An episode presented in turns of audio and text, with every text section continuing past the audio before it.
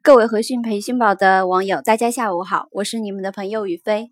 本周我们会持续跟大家分享农产品。我们昨天分享的是菜粕，今天我们谈一谈豆粕。下面和大家一起学习娄启华老师今天上午九点五十五分发送过来的音频内容，比昨天早了五分钟哦。啊，各位网友，大家早上好啊！今天是九月六号啊，九月九月第二个星期的星期二啊。今天我们要讲的品种是豆粕啊，豆粕和菜粕呢大体格局是相似的啊，但它有一些不同啊。豆粕主要是对家禽和牲畜啊喂的比较多，而菜粕主要是对水产品比较多，所以四季度呢，主要是对水产品来说，菜粕的需求会逐渐减弱。可是对于豆粕来说，四季度呢需求还是比较均衡的啊，还是有需求的啊，啊，所以在这样的过程中，对豆粕来说就会有一定的支撑。虽然四季度之后北美的豆子呢大量的生产了啊，但是就是说压榨之后呢，对豆粕来说有一定的需求之后呢，价格呢不会涨得太高，但是也不会跌得太深。所以我们认为九十十一啊这些月份呢，可能对于豆粕来说呢，都是一个什么呢？啊，都是一个。中低部的一个震荡，但是为什么也不会跌太深呢？第一，冬季呢对豆粕来说是有啊储存的时时效性可以延长；二一个就是说在压榨的过程中呢，它还是存在的需求的啊。所以基于这种情况呢，我们认为呢，再加上今年呢北美的豆子虽然可能会创纪录性的产量，但是现在南美的豆子已经无豆可卖了，所以说到明年四月份之前，主要的。货的来源就是北美豆子，也就是美国的豆子的产量，啊，对市场的一个供求。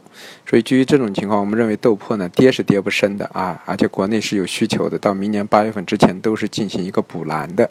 那么这样的话，对豆粕啊，从基本面也好啊，整个的就是供需求也好。包括需求方面都应该是有一定支撑的，所以基于这种情况，我们豆粕跌不深，但是也涨不高。但是在中秋节之前，个人倾向于豆粕还是一个寻底的过程啊，可能最好呢是反弹不空呢是比较安全的做短空，因为我总觉得低点能够来到两千八到两千八百二这块区域的概率是存在的啊。那么到了这个之后呢，啊，可能价格才会出现一个震荡反弹的上行。总的来说，大家以后记住，九十十一月份有可能对于豆粕来说就是做一个底部震荡了，不会有太大的行情了。四五六啊，已经把整个牛市走完了；七八已经把整个的一个大熊也走完了，后期就将进入一个平衡期的一个震荡，适合于做短线，不要看得太长。以最好以周为单位去做啊，比较好一点，是这么一个格局。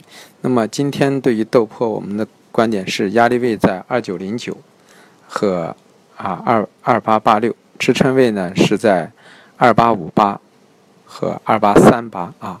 那么就是说，还是反弹做空呢为一个主流啊，在这个周末之前啊，大概就是这么个思路。谢谢大家。好，感谢罗老师。我们听到了豆粕今天给出的压力位在二九零九和二八八六，支撑位在二八五八和二八三八。我们今天是早上十点十一分在和讯培训宝官网发布的以上内容。当时豆粕正好在第一压力位二八八六附近，这两天都是小阴线和小阳线，并没有太大行情。正如罗老师所说的，豆粕在做一个底部震荡。老师给出的建议是，这个周末之前还是反弹做空为主流。今天早晨九点二十分，娄启华老师在和讯培训宝的锦囊指导群里跟师兄们说，最近油脂在反弹，豆粕和菜粕都涨不高，豆粕、菜粕在中秋前、中秋节前都不具备大涨的条件。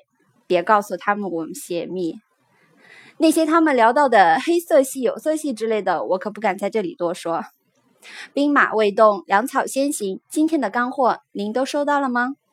更多内容敬请继续关注我们的节目。我们除了每天下午在喜马拉雅创建的和讯培训宝楼企花每日期货栏目里给期货投资新手分享一点参考意见和交易思路外，还会每天十点左右在和讯培训宝官网优先公布楼企华老师发送过来的音频，是早上十点哦。请认准和讯培训宝。我们的第一手资料公布在首页的课程日历板块。如果您点击进去看到的是“今日行情预测已发布”，点击登录后可收听这几个大字。